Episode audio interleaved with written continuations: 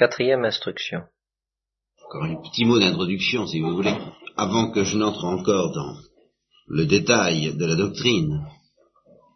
Vous entrevoyez ce que le Christ désigne par euh, l'esprit d'enfant, quand il dit, si vous ne devenez pas semblable à des enfants, vous n'entrerez pas dans le royaume des cieux, et vous devez le recevoir comme des enfants. C'est une des affirmations du Christ les plus difficiles à comprendre. Ce n'est en effet pas du tout la justification d'un certain infantilisme pieux consistant à refuser les responsabilités sociales, le développement de notre maturité humaine. C'est pas du tout ça. Ça n'est pas non plus simplement le rattachement de notre situation de chrétien à l'attitude de fils que Jésus-Christ exerce envers son Père. Je crois que l'esprit d'enfance ne doit pas se comprendre tellement par une analyse des différentes vertus de l'enfant qui obéit, qui n'obéit pas d'ailleurs en fait. N'est-ce pas? Saint Augustin a un portrait de l'enfance qui est quelque chose d'effrayant. Des enfants réels.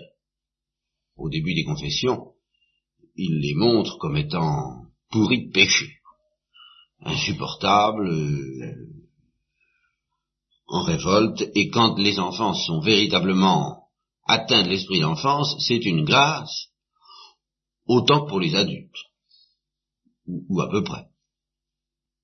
Mais justement, il ne s'agit pas pour l'adulte d'essayer d'imiter l'attitude des enfants. Il s'agit de retenir de l'enfance cette note fondamentale, que l'enfant sait qu'il ne sait pas. Voilà par rapport à la vie, au sens de la vie, à l'expérience de la vie, il sait qu'il ne sait pas. Il sait qu'il ne comprend pas le monde. Et il s'établit vis-à-vis de lui dans une attitude à la fois d'interrogation et d'émerveillement. Eh bien, ce qui manque aux chrétiens pour avoir l'esprit d'enfance, c'est de savoir qu'ils ne savent pas. Chrétiens, religieux, prêtres, risquent de s'écarter de cette attitude et de s'en écarter d'autant plus qu'ils sont plus instruits. Si l'on s'imagine que l'instruction, le développement de la théologie, la longue familiarité avec Dieu même, va diminuer notre euh, ignorance à l'égard de Dieu, eh bien on se trompe lourdement. Plus, en effet, quelqu'un s'approche de Dieu et de la parole de Dieu, plus il s'approche d'un monde qui lui apparaît comme foncièrement obscur et par, lequel, par rapport auquel il est foncièrement désadapté. Un ange dont la théologie dépasse celle de tous les théologiens, c'est beaucoup mieux que nous qu'il ne comprend pas Dieu, du moins tant qu'il ne le voit pas. D'ailleurs, même quand on voit Dieu, et surtout quand on voit Dieu, on voit qu'on ne le comprend pas. Parce que comprendre, cela veut dire égaler celui que l'on comprend. Il ne suffit pas de voir Dieu face à face pour le comprendre. Pour comprendre Dieu, il faudrait le voir autant qu'il est visible, le posséder autant qu'il peut être possédé. Eh bien, seul Dieu se possède autant qu'il peut être possédé. Même celui qui voit Dieu face à face, eh bien Dieu cesse de lui offrir la moindre obscurité. Dieu n'est plus obscur. Et pourtant, Dieu ne cesse pas d'être un mystère, c'est-à-dire de le dépasser et d'être en toute rigueur incompréhensible. Ce qu'il y a d'ennuyeux, c'est que dans notre langage courant, incompréhensible veut dire énigmatique et toujours plus ou moins obscur. Je voudrais que vous Vous dépouillez ce mot de toute signification d'obscurité. Incompréhensible, ça veut dire que ça nous dépasse, qu'on ne peut pas l'enfermer dans les limites de notre intelligence. Ça ne veut pas dire obscur. Et ça, c'est encore un des fruits de l'éducation cartésienne que nous avons reçue, que d'associer étroitement l'idée de mystère et l'idée d'obscurité. Un mystère, c'est quelque chose que notre faible raison ne peut pas comprendre, donc qui nous est foncièrement obscur. Or, même au ciel, Dieu reste un mystère, parce que notre faible raison ne peut pas le comprendre, c'est-à-dire l'embrasser. Et cependant, nous le possédons, nous le voyons face à face, il n'y a plus d'énigme pour nous. Nous possédons le secret de Dieu. Nous le possédons, mais nous ne le comprenons pas, c'est-à-dire que nous plongeons dedans comme dans une source de lumière et d'intelligibilité inépuisable et dont on ne fera jamais le tour, si j'ose dire, parce que c'est lui qui fait le tour de notre intelligence. Sur la Terre interviennent donc deux choses qu'il faut apprendre à distinguer. L'aspect mystérieux de la parole de Dieu et du mystère de Dieu et son aspect obscur. Ces deux choses sont liées, mais elles ne sont pas identiques. Et par conséquent, nous ne devons pas, si j'ose dire, adopter la même attitude à l'égard de l'une et à l'égard de l'autre. L'obscurité, ben l'obscurité c'est transitoire, ça, ça ne durera pas. Tandis que l'aspect mystérieux de Dieu, ça durera toujours, mais c'est déjà merveilleux, c'est déjà nourrissant, et nous devons apprendre à nous y plonger comme devant euh, une source de, joie et de bonheur perpétuel, comme un enfant que l'on introduit dans un château et qui n'arrive pas encore à se faire une idée totale et globale du château parce que ça le dépasse. Alors il parcourt toutes les pièces les unes après les autres dans un émerveillement continuel en étant heureux d'être dépassés. Nous ne pouvons pas être, nous réjouir d'être dans l'obscurité, ce n'est pas une source de joie, c'est peut-être pas une source de souffrance toujours, mais c'est sûrement pas une source de joie, tandis que d'être dépassé par le mystère de Dieu, ça c'est une source de joie. Et nous devons lui faire face par l'attitude de l'émerveillement, qui est une des notes fondamentales de l'esprit d'enfance. Seulement, pour accepter de se laisser émerveiller ainsi par les choses de Dieu, eh bien, il faut nous laisser dépouiller de toutes nos petites idées. Et pour en revenir à ce que je vous disais tout à l'heure, le fait d'être de mieux en mieux instruit, de plus en plus éclairé des choses de Dieu, va peut-être diminuer l'obscurité de notre connaissance. Elle ne va certainement pas en diminuer le mystère. Plus nous sommes éclairés au sujet de Dieu, plus nous en savons long à son sujet, plus nous sommes dépassés, plus nous avons conscience de perdre pied. Et c'est ça l'esprit d'enfance, c'est accepter de perdre pied dans la lumière qui nous dépasse. Ce que le Christ rencontre difficilement, ce qu'il rencontre rarement, ce sont des âmes qui acceptent de perdre pied. On veut bien apprendre à nager, mais au bord du rivage, là où on a encore pied. Mais pour accepter de se lancer au large, duc altum, comme il a dit à Saint-Pierre, va plus loin, va plus profond, ça nous fait peur. Et ce qui nous fait peur, c'est précisément de ne plus avoir le contrôle des événements, de ne plus savoir où ça va nous mener de perdre pied et de perdre la face, les deux à la fois. Il y a une petite histoire qui symbolise assez bien l'opposition entre notre attitude et celle de l'esprit d'enfance, une histoire vraie, celle de deux enfants, dont l'un avait quatre ans et l'autre sept, et qui jouaient avec leur mère, souvent à tourner, c'est-à-dire qu'elle les prenait par les poignets puis qu'elle les faisait tourner comme on fait tourner une, des pousse-pousse, quoi. Et comme il s'était écoulé plusieurs mois sans qu'ils aient pratiqué ce jeu, leur maman leur dit, tiens, il y a longtemps qu'on n'a pas joué à tourner, si on s'y remettait. Le petit qui avait quatre ans dit, oh oui, très bien, d'accord, on y va. Et le plus grand dit, ah, oui, je veux bien, mais attention, tu n'iras pas plus vite que je voudrais. Il était déjà devenu une grande personne. On peut dire que Saint Pierre, avant cet événement, où le Christ l'a transpercé de nouveau, eh bien, il y avait en lui un mélange de l'esprit d'enfance et d'un refus de l'esprit d'enfance. Ce mélange est parfaitement symbolisé par l'événement de la marche sur les eaux. Saint Pierre voit Jésus-Christ marcher sur les eaux. Il est soulevé par un élan de foi, de confiance et d'enthousiasme à la fois. Et il lui dit, ordonne que je vienne vers toi, pour lui montrer quelle confiance il a en lui. Et le Christ approuve cette attitude qui lui donne de la joie parce que c'est une attitude de confiance. Il lui dit, ben viens.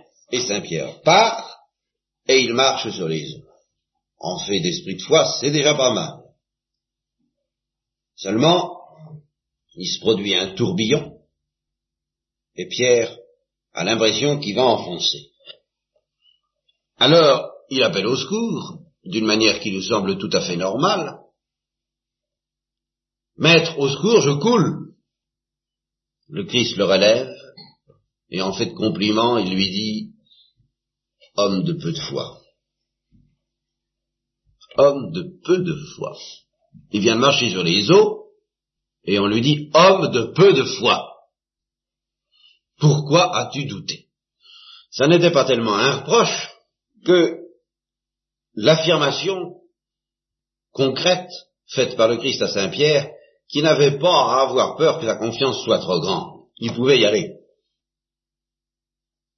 Mais ce n'est pas là surtout que Saint Pierre a montré qu'il échappait à l'esprit de foi et à l'esprit d'enfance. C'est au cours de toutes ces discussions avec le Christ, où, en somme, son intelligence entrait en conflit avec l'intelligence du Christ. Et voilà le drame des âmes fidèles. Alors c'est là où vous voyez l'importance de l'intelligence dans la vie de l'esprit, dans la vie spirituelle. On a trop tendance à dire, ce qui compte, c'est pas de comprendre, c'est d'agir et c'est d'aimer. Sans doute. N'empêche que les résistances les plus profondes que nous puissions opposer à la grâce et à l'amour même viennent de l'intelligence. L'amour, Saint Pierre en avait. Il en avait vraiment autant qu'on peut en avoir humainement. Vous pourrez toujours chercher en vous des ressources de générosité, vous n'en trouverez probablement pas de plus grandes, ni même d'aussi grandes que Saint Pierre pouvait en avoir. C'était vraiment l'apôtre généreux par excellence. J'y reviendrai tout à l'heure.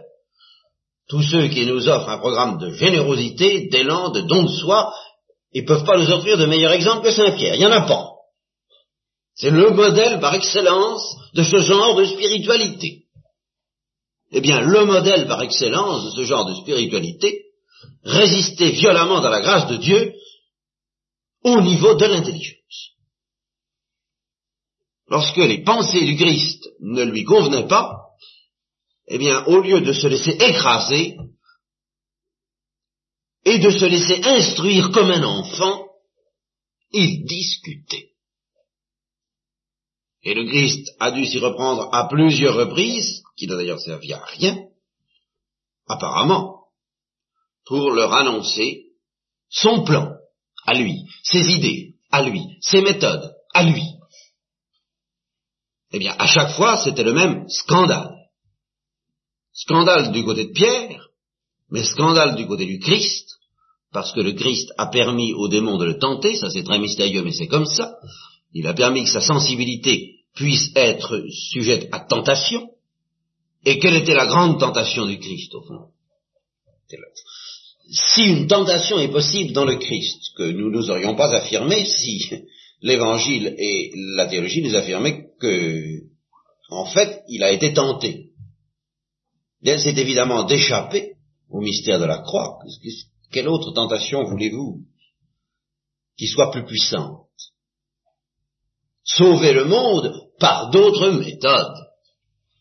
Leur donner à manger et ainsi se faire obtenir leur confiance, l'histoire du malentendu, manifester sa puissance,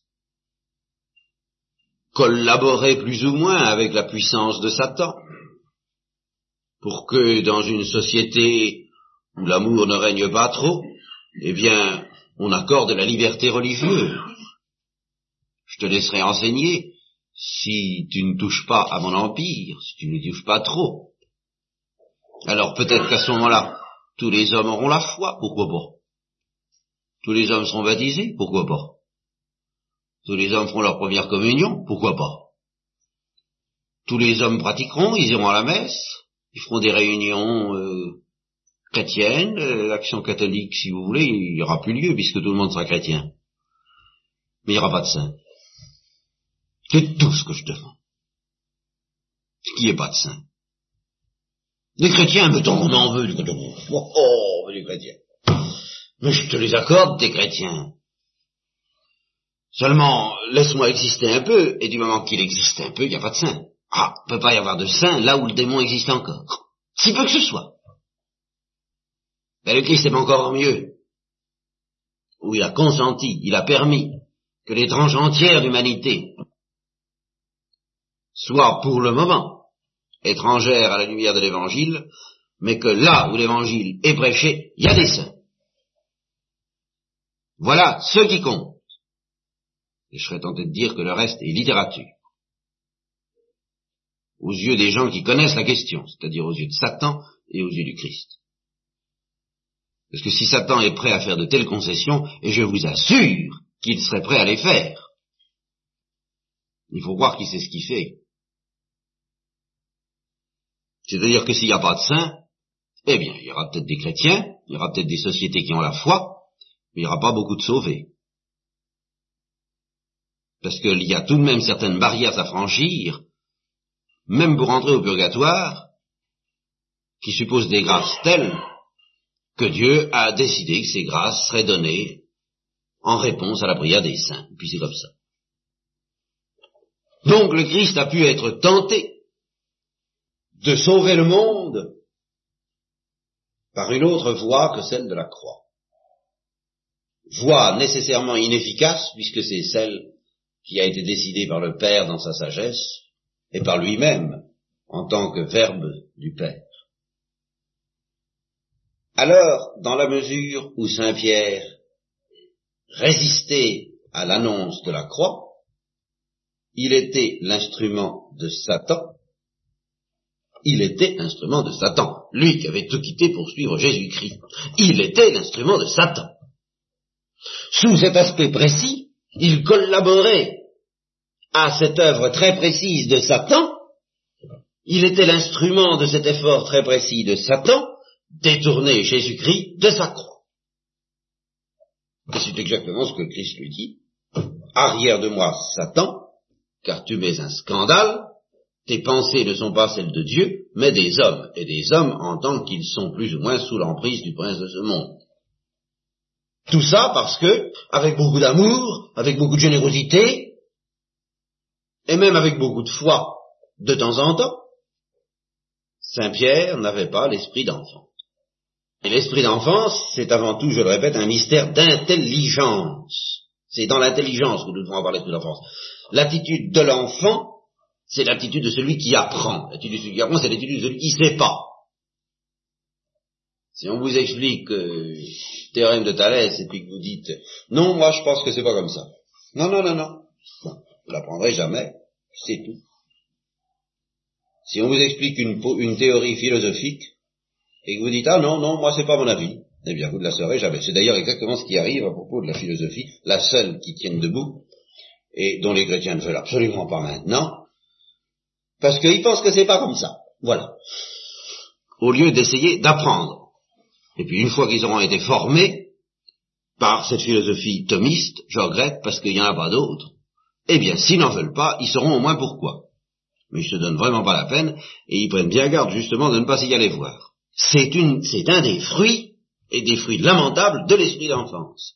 Et ce n'est pas pour le plaisir de défendre le thomisme que je dis ça, mais parce que je suis sûr que c'est une des causes pour laquelle il n'y a pas plus de saints étant donné qu'il n'est pas du tout nécessaire que les bergers fassent du thomisme, mais qu'il serait bien nécessaire que les mages, eux, en fassent, s'ils veulent être dans la vérité. Et que s'ils n'en font pas, eh bien, ils se détourneront de la grande tradition chrétienne sur laquelle Dieu les invite à une intimité totale. Ils font comme Saint-Pierre, quoi? Font comme Saint-Pierre. Ils moi je pense que c'est pas comme ça. Bon, eh bien. Résultat, en route, des voyageurs pour la trahison en voiture. Voilà.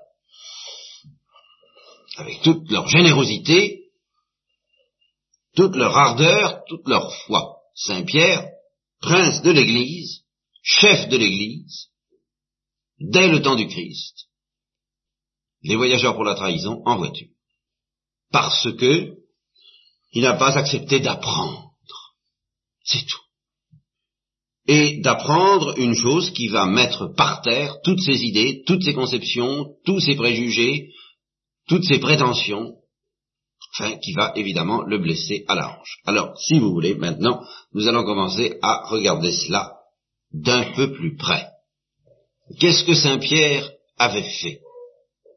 Il s'était donné totalement à Yahvé par l'intermédiaire de son prophète, de son envoyé, de son Messie, Jésus-Christ. Messie dont il avait d'ailleurs reconnu qu'il était le Fils du Dieu vivant. Ce qui, bien entendu, établissait Saint Pierre dans l'ordre de la foi, et non pas seulement dans l'ordre de la loi, comme nous en reparlerons. N'empêche que, installé, si je peux dire, dans l'ordre de la foi, par cette adhésion au Fils du Dieu vivant, Saint Pierre ne concevait tout de même pas d'autre programme que celui de la loi. Voilà qui vous étonne, mais voilà ce que je vais essayer de vous expliquer. Parce que de la loi, vous vous faites une idée très pâle, très confuse, très, très vague, et franchement très inexacte. Ça, ça n'est pas catastrophique. Ce n'est pas tellement grave que vous ne sachiez pas bien clairement ce que c'est que la loi juive. C'est pas grave, non. Euh, ce qui est beaucoup plus grave, c'est que vous risquez, faute de vous faire une idée exacte de la loi juive, de continuer à n'avoir pas d'autre programme que la loi juive et d'appeler ça le christianisme. Et c'est exactement ce que faisait Saint Pierre. Voilà pourquoi il me faut rectifier d'abord les idées que vous pouvez avoir, que vous pouvez vous faire de la loi, et vous montrer tout simplement ce que dit Saint Paul, à savoir que la loi est bonne, qu'elle est sainte, qu'elle est vraie, qu'elle est belle, et qu'un tel programme est certainement un programme magnifique. De sorte que votre conception du christianisme, elle est bonne, elle est vraie, elle est belle.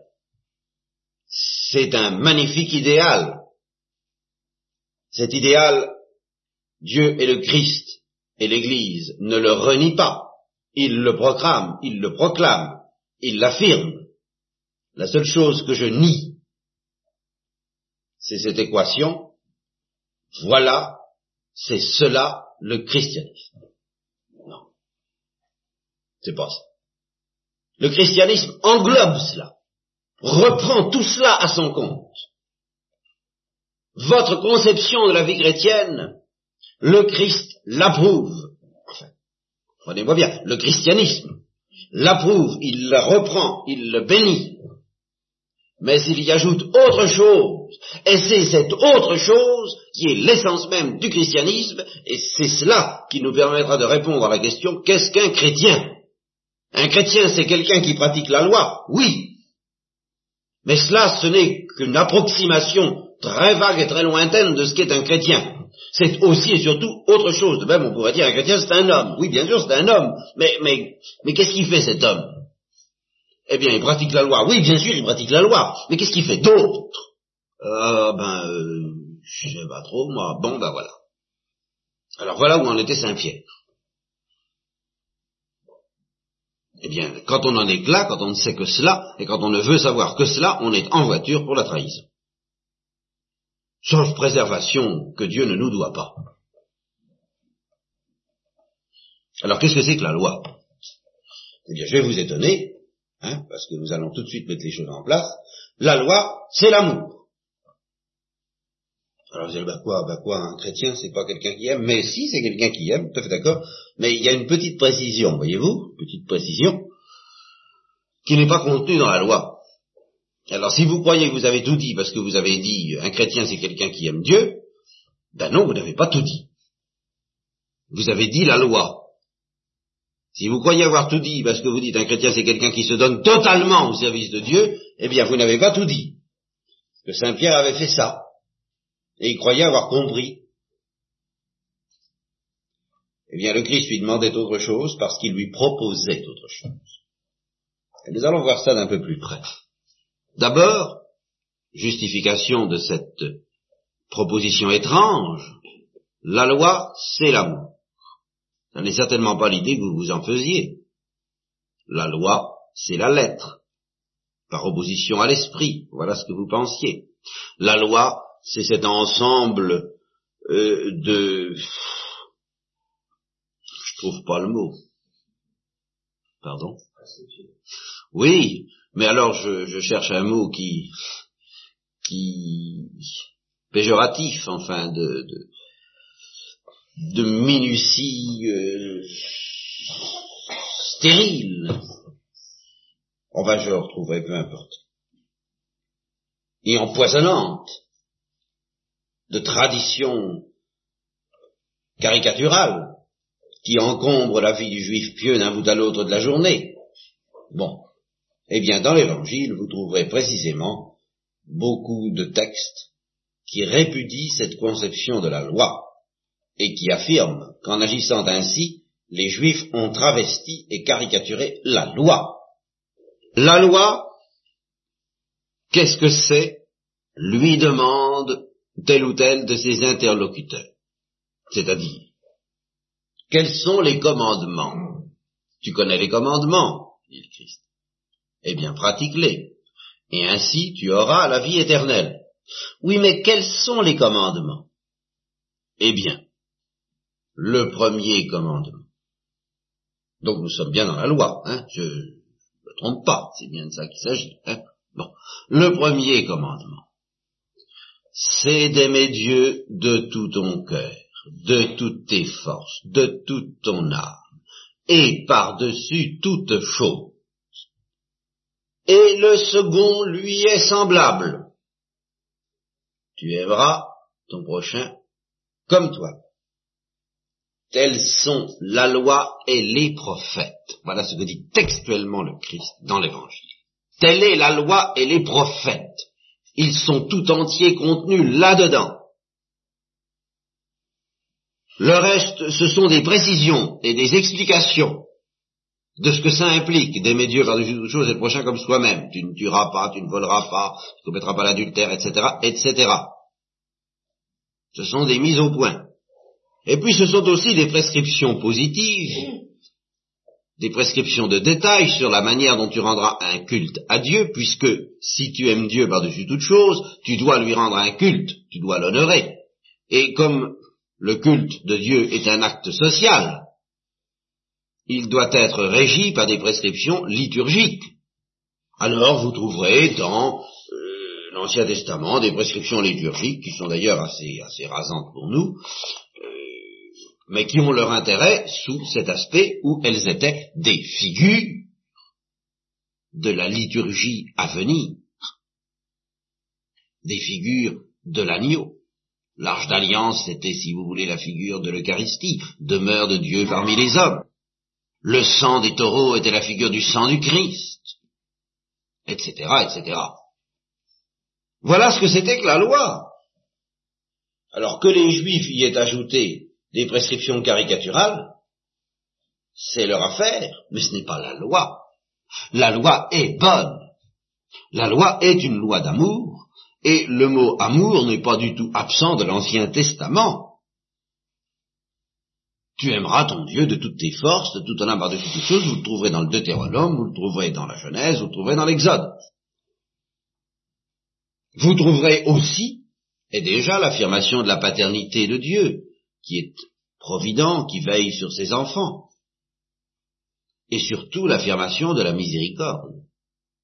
Si l'Église reprend à son compte, n'a pas trouvé de meilleure prière officielle que celle des psaumes, bah, il faut croire que les psaumes ne sont pas une conception de la religion limitée à la lettre qui tue, mais qu'ils sont complètement imprégnés de l'esprit qui vivifie. Ce qui tue, c'est la lettre de la loi, mais ce qui vivifie, c'est l'esprit de la loi. Il n'y a donc pas à dépasser la loi, à sortir de la loi, pour trouver quelque chose, pour trouver l'esprit qui vivifie. Une autre conception, répandue aussi beaucoup chez les chrétiens, et qui n'est pas fausse, une autre interprétation de cette opposition que fait Saint Paul, et dont je vous parlerai tout à l'heure, dans l'épître romain, entre la loi et la grâce, Dieu sait s'il la, s'il la souligne avec force, cette opposition, une autre interprétation courante de cette opposition consiste à dire, eh bien, la loi donnée aux Juifs était une loi de crainte, tandis que le Christ nous a révélé l'amour. Il y a une part de vérité dans cette affirmation, mais il faut bien comprendre laquelle. Ça ne veut pas dire du tout, comme on le comprend, comme on le dit quelquefois, que au temps de l'ancienne alliance, Yahvé s'est présenté aux Juifs uniquement pour leur faire peur. On évoque le Sinaï, le tonnerre, les éclairs, la barrière établie autour de cette montagne, pour que les Juifs n'approchent pas. Éloignez-vous, écartez-vous, craignez ce Dieu qui montre sa puissance, et qui vous menace de sa justice si vous ne marchez pas droit. Dieu de crainte, c'est-à-dire Dieu qui ne manifeste de, de, sa, de ses attributs qu'une seule chose, il est redoutable. Et qui ne donne pas d'autre commandement que celui-là, craignez Dieu, c'est-à-dire ayez peur de Dieu, ayez peur de ses châtiments, ayez peur de sa justice. Vous n'êtes pas capable de comprendre ce que c'est que l'amour de Dieu, alors hop, gare à vous. Ben, c'est tout de même pas ça, parce que si c'était ça, le premier des commandements, dans, tel que Moïse l'a transmis aux Juifs, ne serait pas tu aimeras le Seigneur ton Dieu, Yahvé, de toute ton âme, de toutes tes forces et par-dessus toutes choses. Quand quelqu'un veut se présenter comme un gendarme, il ne demande pas d'être aimé. Et vous, ça n'est pas ça. Les, les gardiens des camps de concentration ne, ne réclamaient pas d'amour, ils réclamaient la crainte. Voilà. Oui, un point c'est tout. On ne peut pas dire que Yahvé ne réclame que la crainte. Par conséquent, sa loi reste substantiellement une loi d'amour. Pourquoi et dans quel sens peut-on dire que c'était une loi de crainte Alors ici, nous allons arriver à quelque chose de beaucoup plus profond. C'était une loi de crainte pour les Juifs parce qu'ils ne la pratiquaient pas c'est-à-dire en vertu d'un accident, d'un accident déplorable, mais d'un accident, c'est pas de la faute de la loi, si on ne la pratique pas. Et si du fait qu'on ne la pratique pas, cette loi d'amour devient redoutable, ça ne veut pas dire que ce soit pour autant et substantiellement une loi de crainte, c'est une loi d'amour. Seulement comme on ne la pratique pas, alors il y a lieu de craindre, évidemment qu'on ne la pratique pas, c'est précisément ce que Jésus, en partie dans son évangile, est venu nous faire comprendre. Parce que sur ce point, les Juifs avaient de solides illusions, se contentant de la lettre, précisément, de la lettre qui tue, ils croyaient la pratiquer. Et comme l'amour n'était pas dans leur cœur, ils ne la pratiquaient pas. Alors Jésus est venu leur donner quelques petites explications, pour leur montrer qu'ils ne pratiquaient pas la loi. Ces explications, il les donne en manifestant jusqu'au bout les exigences de la loi. Il y a toute une partie de l'Évangile qui ne concerne pas du tout la nouvelle révélation, qui reprend intégralement les prescriptions de la loi, mais qui en montre simplement la portée finale. Je vous le dis, jusqu'à ce que le monde passe, un iota ou un apex ne sera pas retiré de la loi. Et celui qui sera fidèle à la loi jusque dans les petites choses sera grand dans le royaume des cieux. Celui qui en aura négligé la moindre prescription sera petit dans le royaume des cieux. Ça s'appelle tout de même pas abolir la loi, ça quand même. Bah, vous me direz alors, il nous renvoie aux pratiques religieuses de la loi juive. Non, pas du tout. Ce que le Christ appelle les nuances, les moindres prescriptions de la loi, il prend la peine de nous l'expliquer dans le fameux discours des béatitudes. Celui qui aura violé, je vous le dis en vérité, jusqu'à ce que passe le ciel et la terre, un seul iota ou un seul trait de la loi ne passera pas, que tout ne soit accompli. Celui donc qui aura violé un de ses moindres commandements et appris aux hommes à faire de même, sera le moindre dans le royaume des cieux. Mais celui qui les aura pratiqués et enseignés sera grand dans le royaume des cieux. Car je vous le dis, et alors voilà la différence, que si votre justice ne surpasse pas celle des scribes et des pharisiens, vous n'entrerez pas dans le royaume des cieux. Pourquoi Parce que les scribes et les pharisiens s'en tiennent à la lettre qui tue, et non pas à l'esprit de la loi qui vivifie. Vous avez appris qu'il a été dit aux anciens, tu ne tueras pas, et celui qui tuera mérite d'être puni par le tribunal. Alors, voilà, si vous voulez, un, un gros commandement, pas un moindre commandement, pas un petit commandement, mais un gros commandement, tu ne tueras pas. Eh bien, le Christ va nous présenter une nuance, un raffinement, une subtilité de ce commandement, tel que celui qui la pratiquera sera grand dans le royaume, et celui qui ne la pratiquera pas sera moindre. Moi, je vous dis, quiconque se met en colère contre son frère mérite d'être puni par le tribunal. Et celui qui dira à son frère Raka mérite d'être puni par le conseil. Et celui qui lui dira fou, insensé, c'est-à-dire incroyant, mérite d'être jeté dans la géhenne du feu. Si donc, lorsque tu présentes ton offrande à l'autel, tu te souviens que ton frère a quelque chose contre toi, laisse là ton offrande et va d'abord te réconcilier avec ton frère. Et puis tu viendras présenter ton offrande. Vous avez appris qu'il a été dit tu ne commettras point d'adultère. Voilà le gros commandement. Et maintenant, le petit commandement. Et moi, je vous dis que quiconque regarde une femme avec convoitise a déjà commis l'adultère avec elle dans son cœur.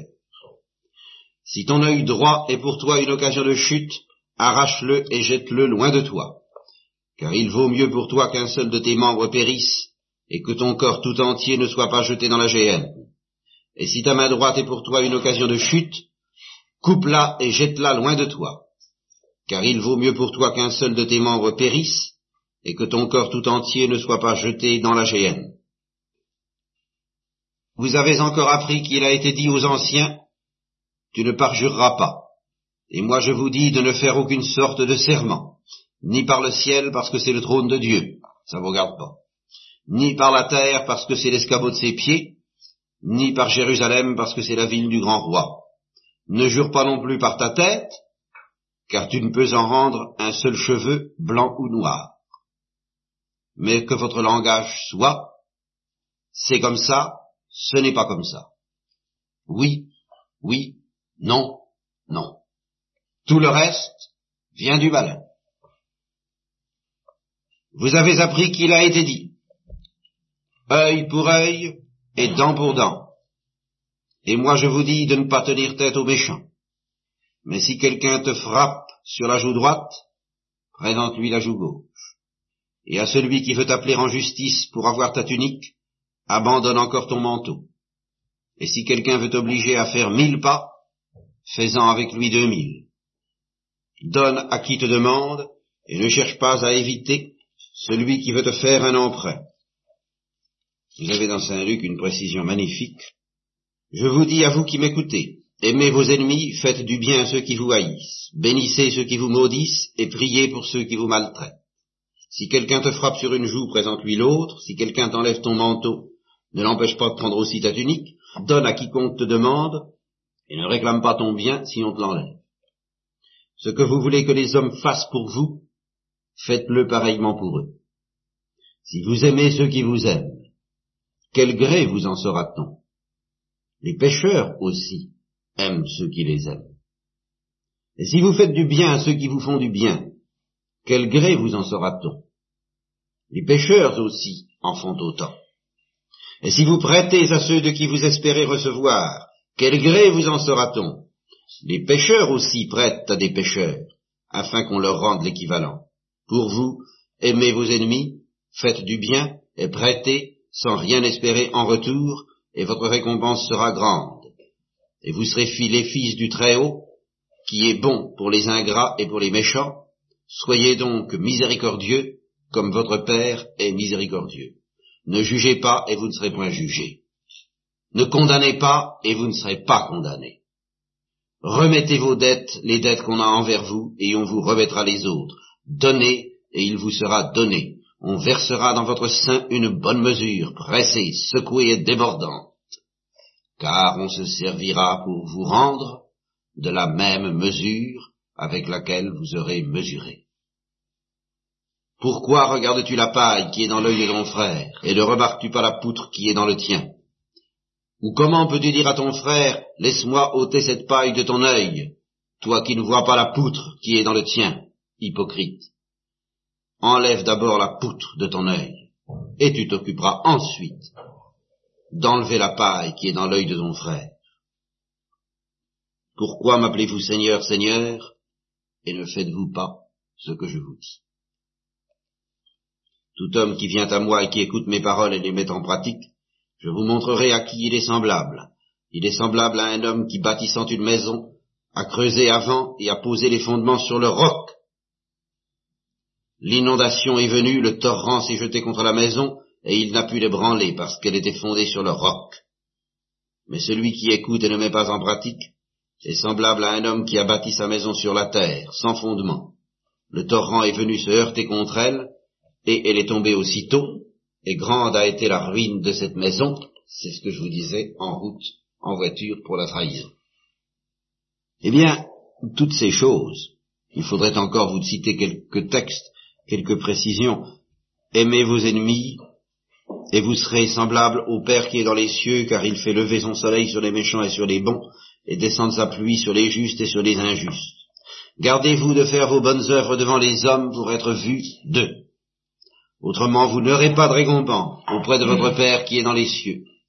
Quand donc tu fais l'aumône, ne sonne pas de la trompette, comme font les hypocrites dans les synagogues et dans les rues, en vérité, je vous le dis, ils ont reçu leur récompense. Pour toi, quand tu fais l'aumône, que ta main gauche ne sache pas ce que fait ta main droite, afin que ton aumône soit dans le secret, et ton Père qui voit dans le secret te le rendra. Eh bien tout ça, pourquoi le Christ le dit-il? Sans doute pour nous montrer le chemin, pour nous exhorter, pour nous inviter, et nous verrons que pour ceux qui ont reçu le don de Dieu, il y a là l'invitation à le mettre en œuvre par ce que j'appellerais des exercices de gymnastique. Je vous expliquerai ce que je veux dire par là. Mais, j'ai bien dit, pour ceux qui ont reçu le don de Dieu. Et le Christ a une autre intention, un autre but, lorsqu'il nous révèle toutes les exigences de la loi. Alors, tous les yotas tous les apex, toutes les prescriptions, toutes les minuties de la loi comprises selon l'esprit, en esprit et en vérité. Voilà ce qu'il appelle le moindre des commandements de la loi. Ce sont toutes ces choses qu'il nous explique là. Eh bien, s'il le proclame ainsi, C'est sans doute pour nous inviter à le faire, mais ce n'est pas son principal but. Son principal but, c'est de nous révéler que nous ne le faisons pas. C'est de nous enlever à tout jamais l'illusion que nous pourrions avoir non seulement de le faire, mais d'être capable de le faire. Et il fallait que Saint Pierre soit bouché, comme il l'était, pour ne pas s'effondrer aussitôt, comme il l'a fait le jour de sa trahison, rien qu'en entendant ces paroles-là. De temps en temps, d'ailleurs, Saint Pierre est au bord de l'effondrement. Lorsque, par exemple, le Christ leur dit il est plus difficile à un riche d'entrer dans le royaume des cieux qu'à un, chameau de passer par le trou d'une aiguille, le chameau étant ce que vous savez, on vous l'a expliqué depuis longtemps, je suppose. Saint Pierre et les autres sont effondrés. Ils s'attendaient quand même pas à celle-là. S'ils avaient compris un petit peu le discours que je viens de vous lire, ils auraient pu s'en douter eux-mêmes. C'est que ça réclame un tel détachement que dans l'abondance des biens, il est humainement impossible de parvenir à un tel détachement. Ils auraient pu s'en douter. S'ils s'en doutaient pas, c'est qu'ils n'avaient rien compris. Ne vous y trompez pas. Alors, devant cette parole aussi précise, c'est plus difficile que de faire passer par un tout petit trou le chameau du chat d'une aiguille. Saint Pierre dit mais alors, mais alors, mais alors, mais alors, euh, alors Et le Christ ne lui dit pas le contraire. Le Christ aurait pu lui répondre Ah, tu commences à t'en douter. C'est la première insinuation de ce grand dogme du péché originel, dont la révélation est un des traits du Nouveau Testament. Je vous expliquerai que nous ne le trouvons pas dans l'Ancien Testament, tout au moins sous forme de la révélation du péché originel.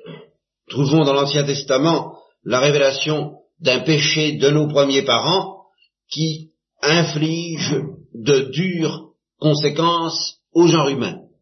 Mais cette idée, l'idée que ce péché nous a vraiment été transmis comme péché, et non pas seulement comme châtiment que nous avons à subir, cette idée-là, elle est propre à Saint Paul. C'est lui qui nous l'a révélé. Jésus-Christ n'a fait que l'insinuer. Mais là, justement, voilà un des textes de l'évangile où il l'insinue d'une manière très claire. Quand Saint Pierre lui dit, mais alors, mais alors, mais alors, mais alors, mais alors, mais alors qui peut être sauvé? Le Christ ne répond pas comme, hélas, nous répondons souvent, nous autres prêtres, dès qu'on nous pose une question un peu angoissée. Oh, euh, vous en faites pas, c'est pas si grave, euh, vous savez, enfin, si, ça et l'autre. Il lui dit pas non, il lui dit, aux hommes, c'est impossible. Voilà. Voilà ce qui n'est pas contenu dans la loi. Voilà qui commence à être tout à fait nouveau. Aux hommes, c'est impossible. Ça, la loi n'avait pas dit ça. Bah, d'abord parce qu'on ne voit vraiment pas à quoi ça aurait bien servi de dire voilà, je vous propose une loi d'amour, mais je vous préviens, vous ne pouvez pas la pratiquer. Ah, c'est une mauvaise plaisanterie. Et si le Christ se permet de nous révéler, de commencer à nous révéler que nous ne pouvons pas pratiquer la loi, c'est précisément parce qu'il nous apporte le remède. Et c'est précisément pour nous inviter à nous tourner du côté de ce remède. Et ici, nous commençons à entrer dans le christianisme. Mais pour le moment, il s'agit simplement là d'une pointe, d'une échappée vers la révélation totale, la révélation de quelque chose qui n'est plus la loi. Le Christ n'insiste pas. Il se contente de dire, aux hommes c'est impossible, mais à Dieu tout est possible. Eh bien, qu'est-ce que ça veut dire Et en quoi est-ce parfaitement distinct de la loi, telle que je viens de vous l'expliquer? Eh Nous le verrons davantage ce soir.